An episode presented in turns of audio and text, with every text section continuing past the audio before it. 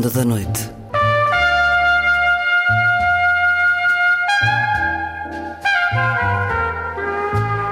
Com Luís Caetano. Boa noite. A ronda hoje a olhar os dias, a olhar o mundo, através de livros que chegaram recentemente às livrarias. E por entre as leituras, a melhor música e música nova também.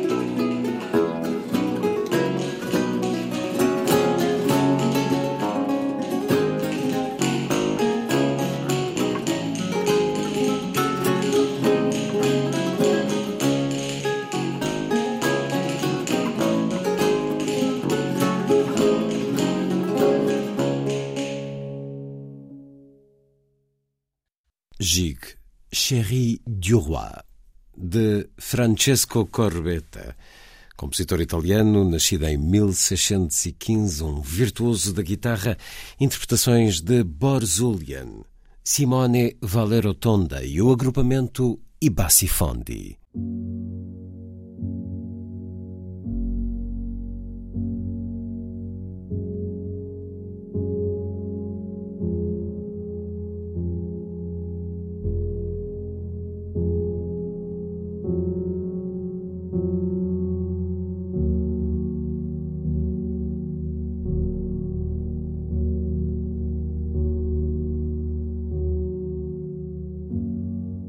perdoa à Igreja nunca ter pedido perdão aos portugueses pela sua colaboração ativa com a ditadura e as iniquidades decorrentes dela. A sua total indulgência, desde a primeira hora, com a injustiça, a crueldade, a desigualdade, a intolerância, os campos de concentração.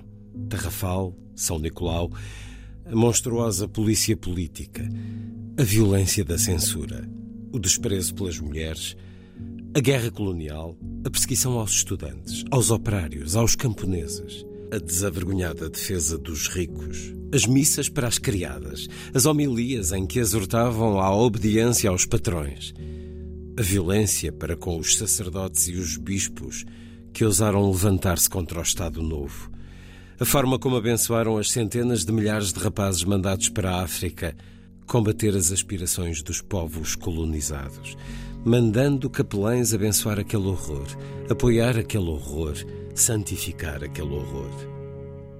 Eu estava lá e vi, em nome da luta contra o comunismo ateu, em nome da defesa dos valores cristãos, em nome da tolerância, em nome de Cristo, porque carga de água não tem sequer a simples dignidade de pedir desculpa, porque carga de água finge esquecer-se, porque carga de água este silêncio eu sou cristão e aprendi a ser fiel até à morte, como está escrito no livro, e pergunto como tem coragem de tocar na Bíblia? Como tem coragem de ser hipócrita para com o Senhor?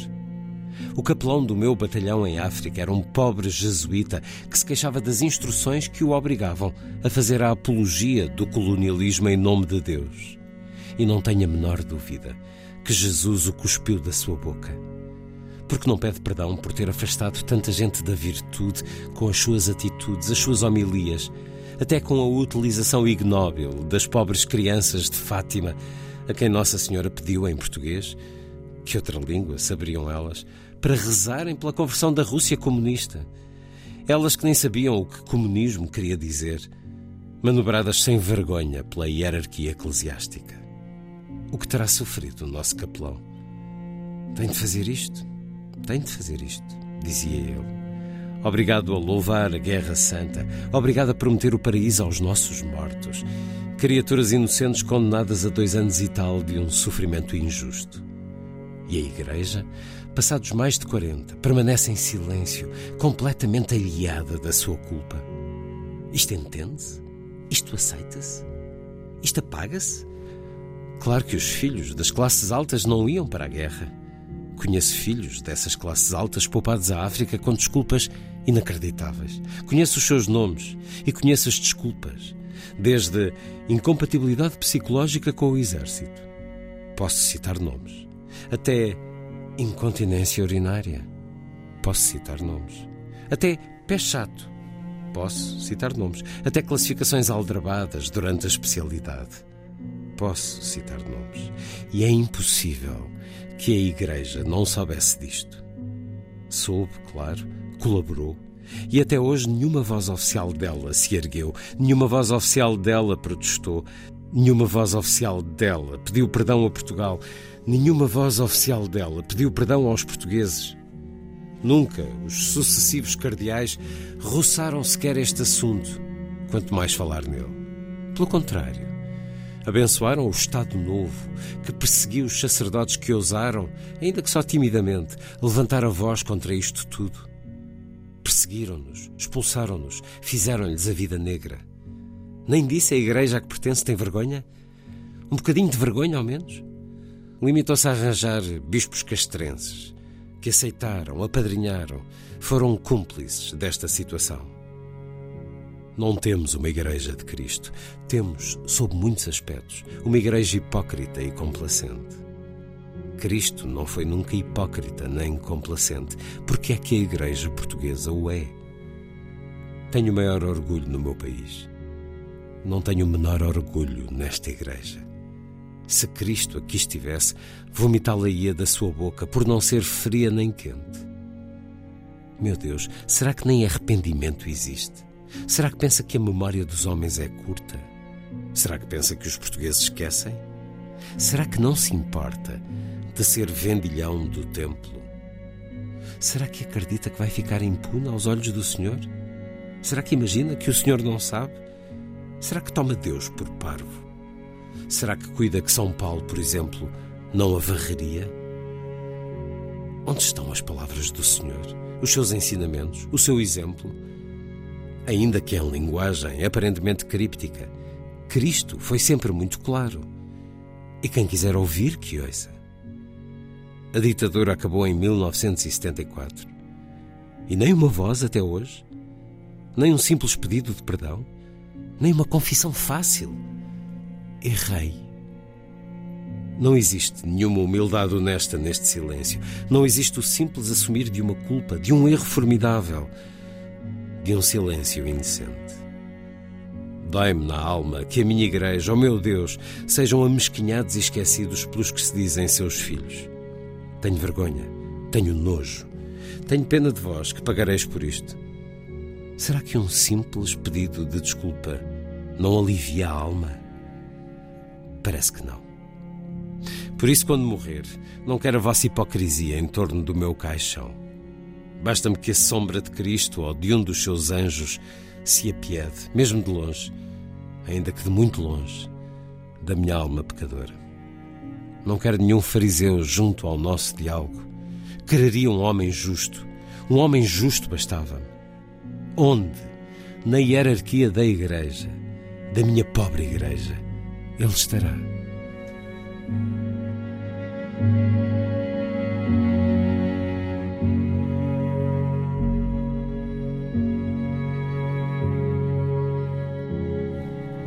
Isto não é uma crónica, é um vômito de indignação. Está no livro As Outras Crónicas, 2013-2019, de António Lobantunes, uma edição Don Quixote, de outubro de 2023.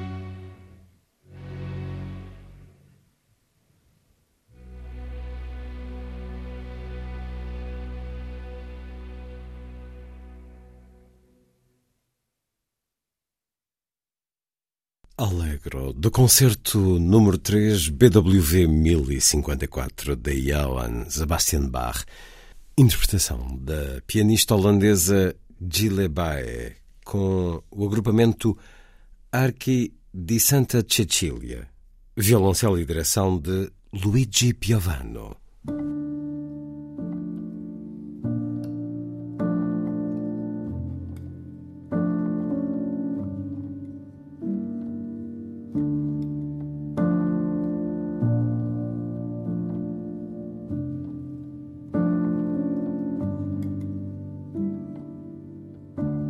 Decorreram cinco anos desde que o governo impôs alterações ao Serviço Nacional de Saúde britânico, introduzindo quase simultaneamente a separação entre compradores e prestadores de serviços e o novo contrato para a medicina geral.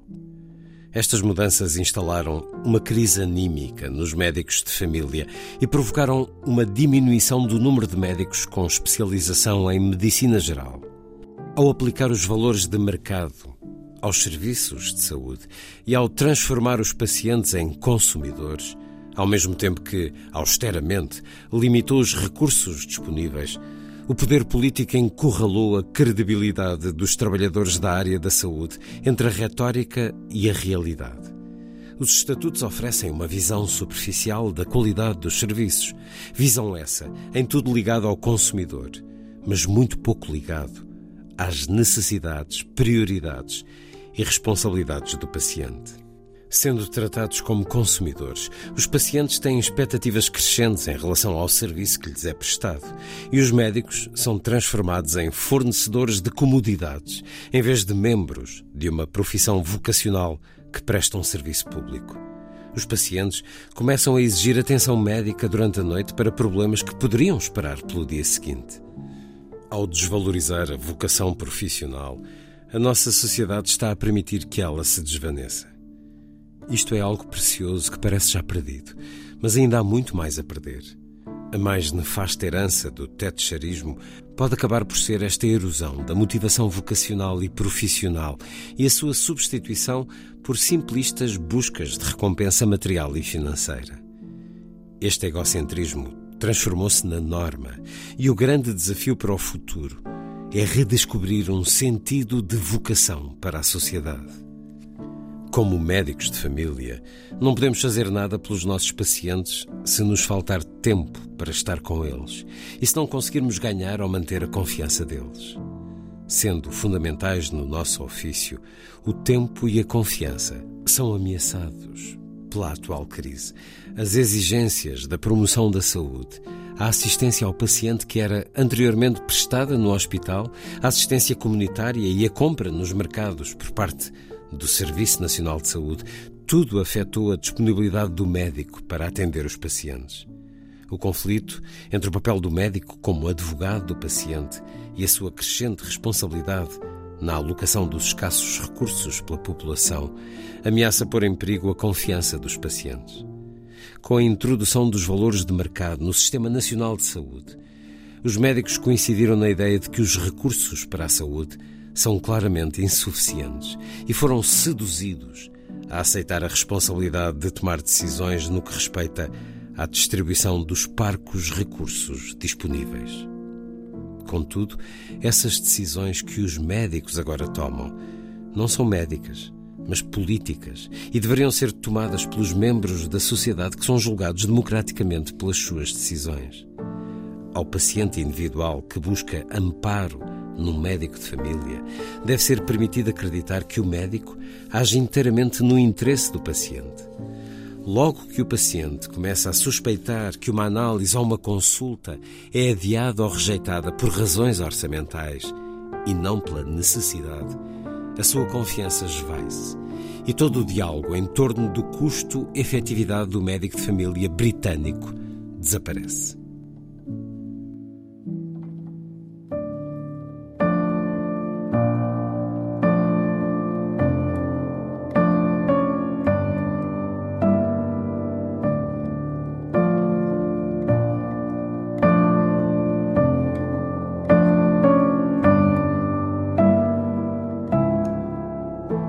Excerto de Questões de Vida e de morte. Autoria de Iana Heath, médica britânica com larga experiência em cargos de responsabilidade em instituições de saúde. Tradução de Paulo Rodrigues Ferreira, uma edição Factoria Capa da Calandraca de novembro de 2023.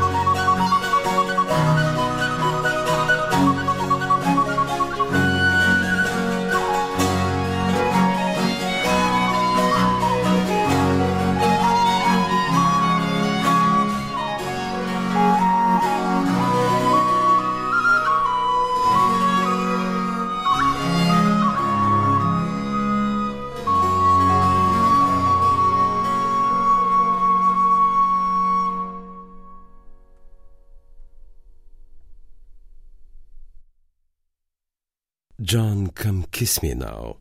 A música de John Playford, compositor e livreiro londrino do século XVII, nas interpretações da flautista alemã Barbara Eindelmeier com o ensemble La Ninfea, o disco Gentleman for a Day.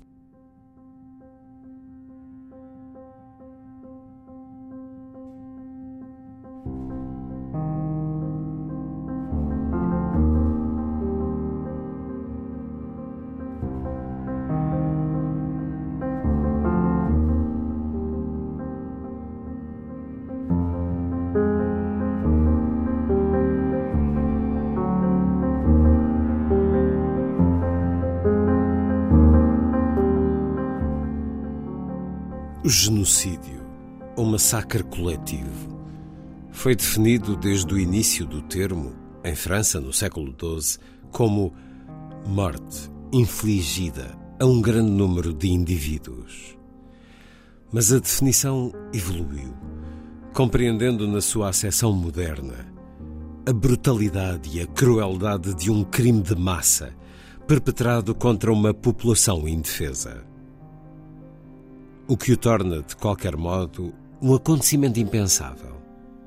Como mostra Vincent Ouillon em Filosofia Politique du Massacre, o indizível ou o impensável do massacre vem do facto de tornar impensável a própria cultura, o saber histórico, todas as narrativas e formas de direito e de justiça. Há um enigma do massacre que resiste sempre à elaboração cognitiva, mesmo quando já está inscrito na história. Há nele uma fratura que vem do ponto de violência extrema, da situação limite que interrompe a relação social e impede de pensar. O impensável do massacre vem também do facto de ele ser deliberado, executado por outros homens. O massacre não desumaniza apenas as vítimas, reduz o criminoso a menos que humano.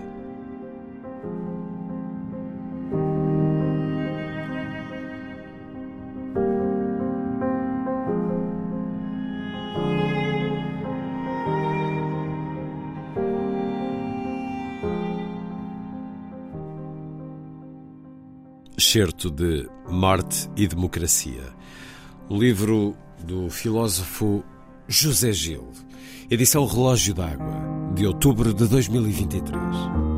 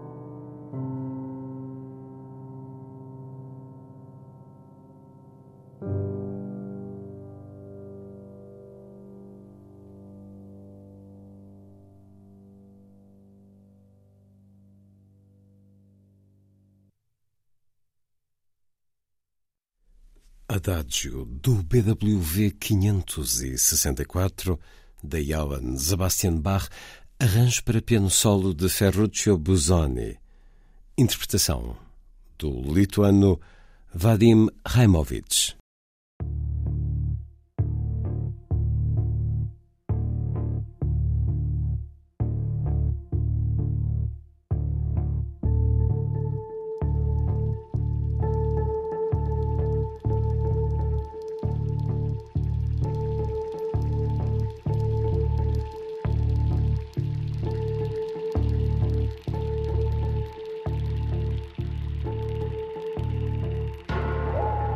Grande parte de Gaza foi fisicamente destruída e mais de 1,5 milhões de pessoas deslocadas, perdendo as suas casas.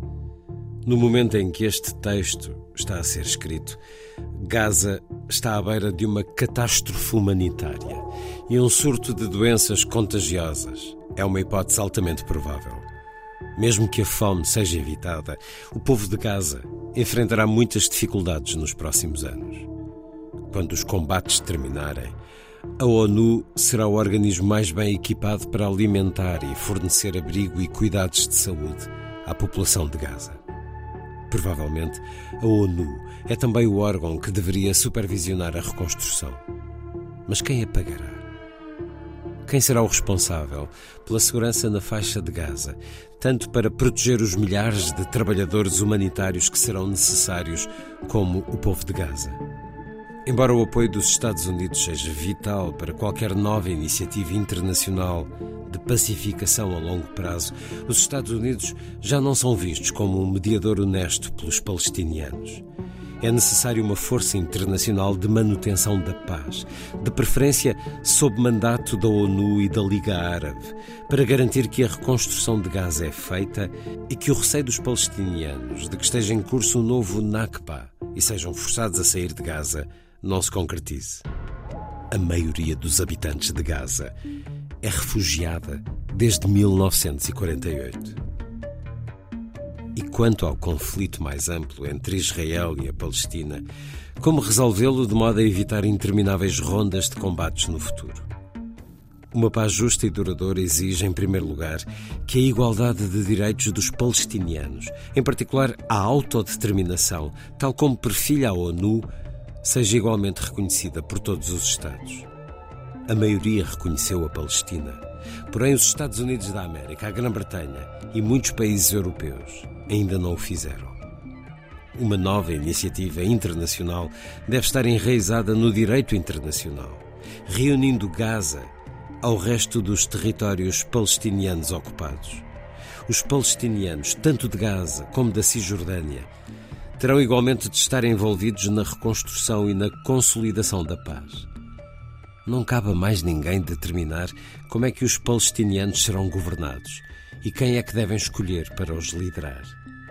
Os palestinianos de Gaza, da Cisjordânia e de Jerusalém Oriental deveriam poder realizar eleições que o permitissem. Quer Israel consiga eliminar o Hamas como força militar ou não, é pouco provável que a ideia e a identidade do Hamas sejam destruídas. Na verdade, quanto mais destruição e miséria forem causadas por Israel em Gaza, maior será a probabilidade de as gerações futuras se radicalizarem.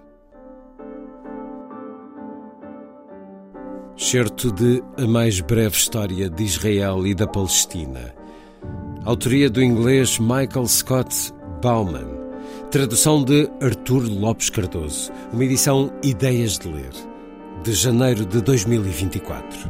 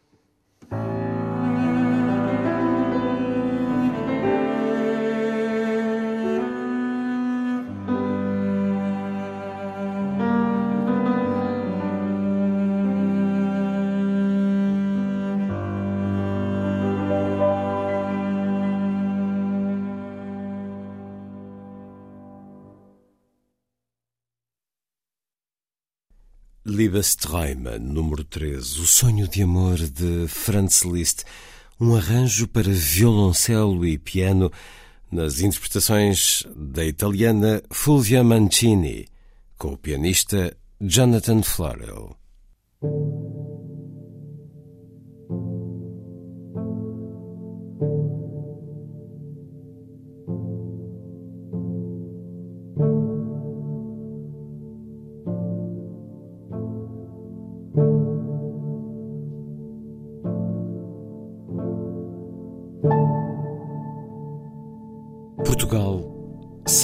Que o Ministério Nacional durou dois anos e o que foi a administração do Conde de Abranhos nos negócios da Marinha e Ultramar. Dois serviços que se completam e vivem um pelo outro. As colónias e a Armada constituem esse Ministério. E em ambos eles, Alípio Abranhos deixou os esplêndidos vestígios do seu gênio administrativo. E notei que o Conde não era, como vulgarmente se diz, um homem do ofício. Até à idade de 21 anos, em que nas férias do Ponte fez uma visita à praia pitoresca de Boarcos, nunca tinha visto o mar. E esse formidável elemento que cobre as quatro quintas partes do globo, mundo de trevas e de mistério, juncado de destroços, asfixiador, hostil ao homem, deu-lhe uma impressão que, segundo ele me disse, com aquele vigor pitoresco da sua frase, lhe fizera eriçar todos os cabelos do corpo. Sempre detestou o mar, e se alguma vez passou a estação calmosa em Cascais, foi unicamente em respeito aos deveres sociais da sua posição no país. Ao para com prazer com Dona Virgínia e depois com sua segunda mulher, a respeitável Condessa de Abranhos. Tal era esta repugnância que o Conde de Abranhos nunca visitou a Inglaterra, porque sendo esse grande país dos Pets e dos Chaucers, infelizmente uma ilha, não lhe seria possível visitá-lo sem embarcar e o horror do conde aos navios era invencível. Era mesmo um sacrifício grave quando as suas altas funções o forçavam a visitar algum navio de guerra. De resto, a mesma paisagem marítima, essa infinidade de água azul, causava-lhe, como ele dizia, um peso estúpido na cabeça. E é, portanto, mais para admirar que, com esta antipatia pelo mar e por tudo que dele vive ou nele trabalha, dirigisse as repartições da Marinha com tão grande brilho. Outra circunstância que torna mais admiráveis esses serviços é o facto de o Conde, tendo dado todo o seu tempo ao estudo das questões sociais, jamais se ter ocupado do conhecimento subalterno da geografia. Segundo ele dizia, nunca pudera reter todos esses nomes esquisitos e bárbaros de rios, cordilheiras, vulcões, cabos, istmos Assim, por exemplo, nunca compreendeu, confessou-me muitas vezes, esses cálculos estranhos de graus, latitudes e longitudes. Nem dava grande crédito à ciência da navegação. E mais nos admiramos ainda dos serviços que prestou quando sabemos que o seu conhecimento das nossas colónias não era detalhado. Disse-se, por exemplo, que só depois de 18 meses de ministro é que soube, por acaso, onde ficava Timor. 18 meses é um exagero pérfido da oposição mesquinha. Mas aceitemos mesmo que só adquirisse essa insignificante informação depois de alguns meses de gerência dos negócios coloniais. O que prova isso, senão que a sua vasta inteligência, toda voltada para os altos problemas políticos, não dava valor a essas pequenas ciências de exatidão local. Uma ocasião, na Câmara, ele falava de Moçambique, como se considerasse essa nossa possessão na costa ocidental da África. Alguns deputados, mais miudamente instruídos desses detalhes, gritaram-lhe com furor: Moçambique é na costa oriental, Senhor Ministro da Marinha. A réplica do Conde genial. Que fique na costa ocidental ou na costa oriental, Nada tira a que seja verdadeira a doutrina que estabeleço. Os regulamentos não mudam com as latitudes. Esta réplica vem mais uma vez provar que o Conde se ocupava sobretudo de ideias gerais, dignas do seu grande espírito, e não se demorava nessa verificação microscópica de detalhes práticos que preocupam os espíritos subalternos. Não me compete, porém, nestas reminiscências íntimas do Conde de Abranhos, fazer a história política da sua administração nos negócios da Marinha. Essa missão gloriosa pertence aos herculanos e aos rebelos do século XX. Eu desejei somente, sem invadir o solo pomposo e difícil da história, deixar aqui consignado que, na minha opinião, de todos esses estadistas, esses poetas ardentes, esses moços de largo sopro lírico, esses estimáveis cavalheiros que em Portugal, desde a outorga da carta, têm dirigido os negócios da Marinha e Ultramar, nenhum, como Olípio Abranhos, compreendeu tão patrioticamente o espírito de que deve inspirar-se a nossa política colonial.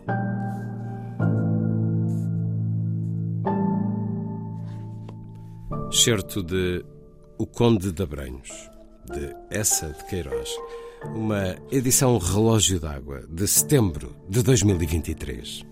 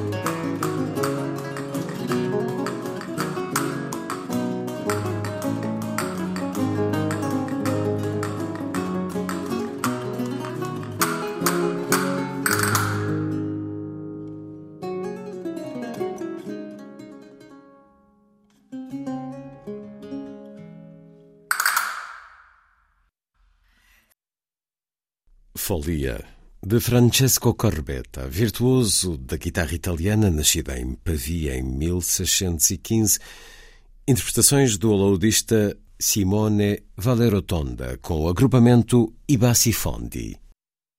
A ronda hoje, a olhar os dias, a olhar o mundo, através de livros que chegaram recentemente às livrarias e escutamos música nova também. António Lobantunes as outras crónicas, a edição Don Quixote, da médica inglesa Iona Heath, Questões de Vida e de Morte, com uma contribuição de John Berger, uma edição Factoria Capa, da Calandraca, Morte e Democracia. Mais recente livro de José Gil, com a chancela Relógio d'Água, a mais breve história de Israel e da Palestina, de Michael Scott Bauman, publicado pela Ideias de Ler, e O Conde de Abranhos, de Essa de Queiroz, publicado pela Relógio d'Água. Está feita a ronda a si. Obrigado por estar com a rádio. Boa noite.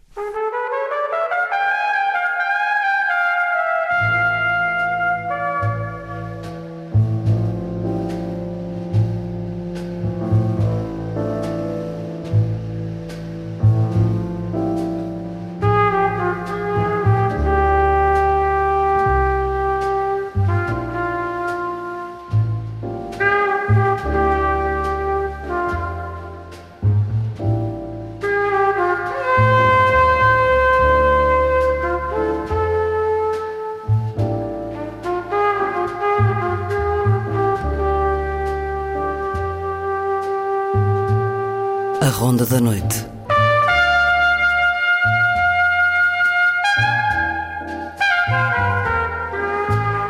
Com Luís Caetano.